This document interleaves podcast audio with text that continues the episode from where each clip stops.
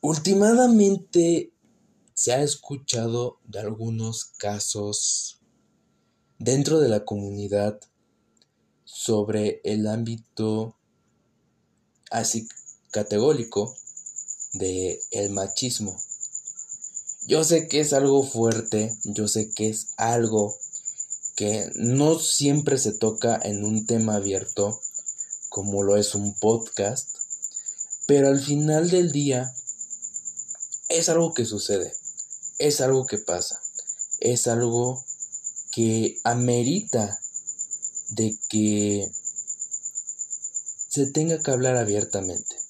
Ya no debe de existir ese tipo de tabúes dentro de la comunidad o dentro de la sociedad para decir que aún sigue habiendo estereotipos, discriminación, clasismos, homofobia, tipos de atajantes hacia un grupo o una comunidad. Pero principalmente, ¿qué es el machismo?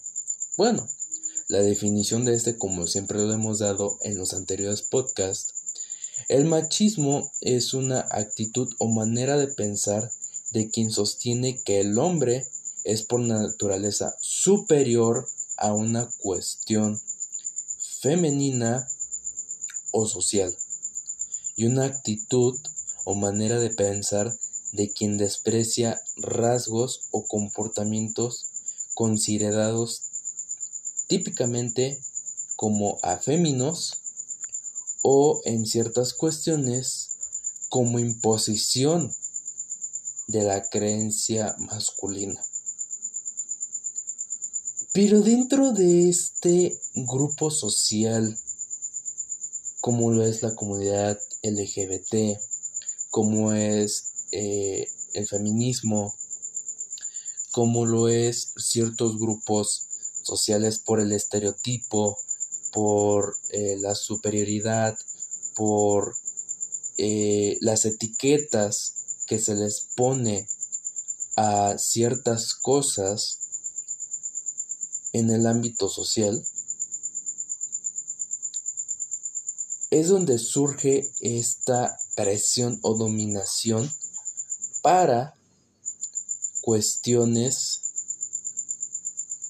donde se quiere imponer algo más allá de lo equitativo. Es por ejemplo, últimamente se ha tomado lo de los patriarcados, algo que se ha puesto en tendencia en los grupos feministas, porque se denomina que la masculinidad o el machismo quiere predominar arriba de los estándares femeninos cuando vamos a ser realistas. En cuestión social tienen más derechos y más privilegios las mujeres que ciertos hombres. ¿Por qué? Bueno, pensiones, eh, privilegios médicos, eh, privilegios laborales, privilegios económicos, de, de cuestiones de programa social, es donde tienen mucho más marginación las mujeres que algunos de los hombres. Tienen más representaciones y homenajes las mujeres que los hombres. Tienen más respaldos laborales, sociales y académicos las mujeres que los hombres. Destacan más en ciertas labores que se les ha atribuido a las mujeres que a algunos de los hombres. Es por ejemplo, hay más maestras que maestros en algunos planteles o en algunas secciones académicas. Hay más enfermeras que enfermeros. Hay más costureras que costureros o sastres. Más relacionados en ámbitos que se les han proclamado a las cuestiones féminas que masculinas. Las mujeres se les ha considerado que no pueden conducir un microbús, un autobús, un taxi, un metro o un avión, porque son cuestiones para hombres, en la mecánica, en la ingeniería, en la conducción, en todo ese tipo de índoles. Pero cambiando el tema un poco y dándole un giro, dentro de la comunidad también hay machismo. ¿En qué cuestión? Y por ejemplo, en esta sección del gusto al gusto, presentamos varios de estas problemáticas que tienen divididos no solamente en, en pensamientos, en reglas, en estándares, en estereotipos, en tipos y categorías o en cuestiones ya más allegadas dentro de la comunidad entre el machismo y lo afémino que respalda a ciertos grupos o atractivos u orientaciones. Es como en el caso de la gente que es del rol pasivo. Siempre se les atribuye con lo sumiso, con lo delicado, con lo fémino, con cuestiones eh, rosas, vamos a ponerla así. Y no es por clasificar por colores, al contrario, es para que nos entendamos un poco mejor. Y el activo, la persona que es la que se nota más eh, virílica, es la que tiene que ser la dominante, la que se vea más masculina, la que se vea más en su estándar cisgénero. Sin embargo, hay personas que pueden ser al contrario, viceversa. Hay activos que se pueden ver muy afeminados o hay, o hay pasivos que se pueden ver muy masculinos, pero siempre rompiendo esa regla del estándar. Estándares relacionados obviamente con este machismo al preponder cómo debe de ser ciertas eh, roles o ciertas eh, categorías, ciertas tipologías dentro del mismo eh, grupo social de la comunidad LGBT. Es por ejemplo, se supone y se dice que el gay el chico homosexual es aquel que tiene que actuar afeminado y por ejemplo se les dice las machorras, las lenchas, las lesbianas tienen que ser de, de, de, un comportamiento tosco masculino cuando no es así al contrario puede haber un homosexual que sea masculino y una lesbiana que puede ser altamente fémina, femenina. No siempre se tiene que cumplir ese estándar o, o darle a entender que tiene que seguir ciertas reglas, porque no hay ninguna regla que se deba de seguir o etiqueta que se le debe de poner a este tipo de grupos o de roles o atractivos.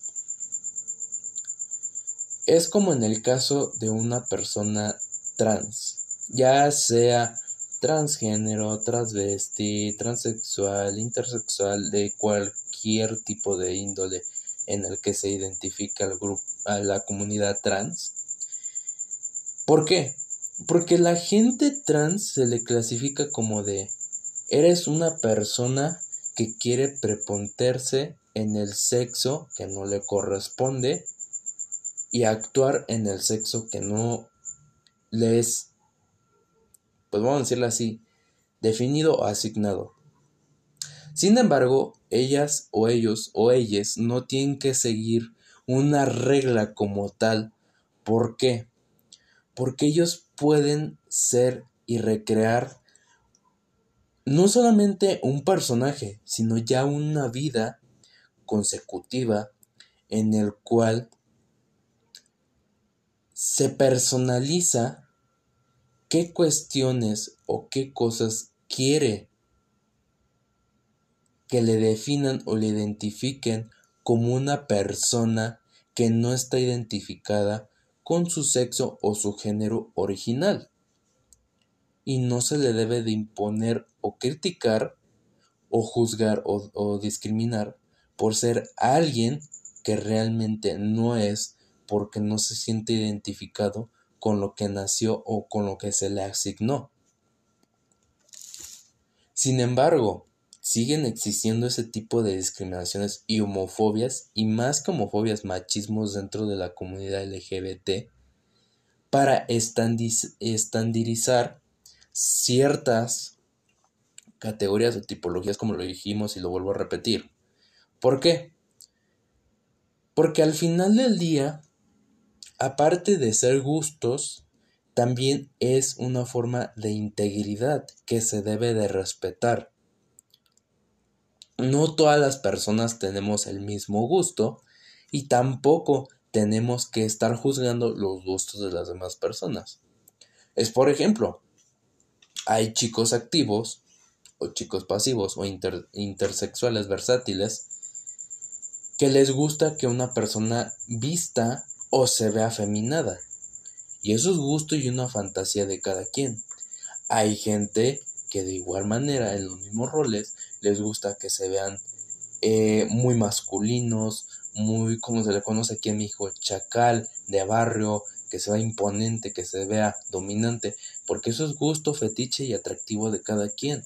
Sin embargo, nadie debe de juzgar o intervenir en los gustos, en el comportamiento, la conducta de las personas, porque no todos tenemos las mismas eh, personalidades gustos, atractivos, criterios, porque no son cosas que nos deben de intervenir o incumbir por ciertas, eh, vaya, ¿cómo lo podríamos llamar? Interacciones o vínculos. De igual manera, es algo que al, al final de cuenta eh, no debe de seguirse ese tipo de etiquetas porque cada quien personaliza o su personaje o su identidad. Disculpen ustedes. Al final del día, el machismo que va a provocar, la diferencia de opiniones, las batallas de ego, eh, el querer proponer o querer interponer cosas que a no muchas personas le identifican o le hacen sentir cómodo, sino al contrario, los alejan de este tipo de vinculaciones con la misma sociedad o comunidad. La cuestión es que se debe de respetar tal y como es una persona y se debe de darle esa integración, esa inclusión. ¿Para qué? Para que todos comprendamos quién es la persona o quién es el género atractivo, eh, identidad, orientación, este comportamiento no todos nos sentimos cómodos vistiendo de rosa o vistiendo un vestido una falda, porque no todos son así. No todas las mujeres lesbianas se sienten identificadas con vestir un pantalón o verse de tipo chola porque nadie se identifica así. No hay que poner esa etiqueta, no hay que poner ese tipo de señalamientos a algo que no conocemos o que no sabemos si sea de su agrado o no. Cuando uno pone a criticarse, a juzgarse ese tipo de intervenciones, interacciones, es una forma atajante y discriminante burda para la persona que es libre y se siente libre.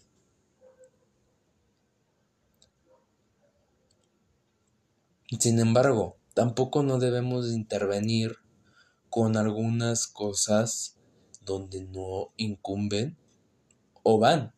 Es por ejemplo, una persona que es afeminada sea hombre o sea mujer. Si hay alguna otra persona que no le gusta a una persona afeminada o no le parece una persona afeminada, no hay que imponerse a de no, es que yo voy a complacerte y voy a hacer tus fantasías y, y, y que no sé qué, no, o sea, no seas insistente. Una persona que insiste demasiado se busca problemas. No es ser insistente y no ser alguien que se meta o intervenga en esas cuestiones que no le allanan. Porque la verdad es muy incómodo, es muy, muy avergonzante que llegue alguien a imponer algo que tú no quieres, a poner el hincapié en algo que no te sientes cómodo. Todas las personas son libres de ejercer su sexualidad, atractivos identidades como se le den su regalada gana. Pero no trates de imponer o llegar a dar algo en lo que no debe de estar o no debe de ponerse. Es como vamos a poner un ejemplo sencillo, que no tiene nada que ver, pero para que agarre la idea. Es como si tú le pusieras sal a una mermelada, a un helado, a un pastel, al agua, ¿qué vas a ver? Salado. Y es algo que no se lleva y te vas a ver mal. Es exactamente lo mismo. No metas tu cuchara donde no te la están pidiendo y donde no te la están llamando. Porque al final del día son cosas que a ti no te incumben y son cosas que si a ti no te parecen, quédate callado y ahórrate los comentarios. Y si no quieres que nadie te conteste, nadie te diga algo malo, pues literal, quédate callado, porque no todos tenemos las mismas opiniones que tú o la de los demás. Cada cabeza es un mundo. Y cada mundo gobierna como se le dé su regalada gana. El que se perjudica no eres tú, el que se perjudica la demás gente, pero te perjudicas tú cuando metes tu cucharota donde no te allana. Es exactamente así el tema de el machismo homosexual. No hay que seguir estándares ni reglas, cada quien se ve y se siente como sea cómodo sin afectar a los demás. Y obviamente sin que te afecten a ti, que es lo primordial. Las cosas son más cómodas cuando las haces del gusto al gusto. Y bueno, espero que te haya gustado este tema. No olvides seguirnos en nuestras redes sociales. Facebook, Instagram, Twitter, próximamente YouTube, TikTok y en todas las que puedas encontrar el nombre del podcast o de tu servidor. Eh, y también avisarte que pues ya tenemos abiertas las convocatorias para que si tú quieres participar en algún podcast, ya sea discutiendo un tema, hablando de algún eh, tema en especial o simplemente platicar ambos ese tema en todo tu uso y todo tu derecho.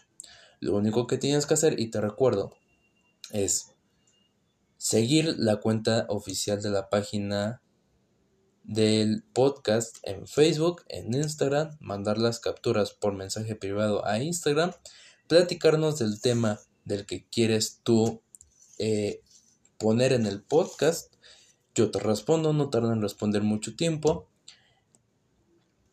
Eh, te, agendo la cita, bueno, la cita, la, la fecha, para que tú y yo podamos grabar el tema y obviamente subirlo a esta plataforma de podcast en el programa de Efecto Obra con Rodrigo Felinix, tu servidor, y así aparecer en los próximos episodios. No sin antes me despido.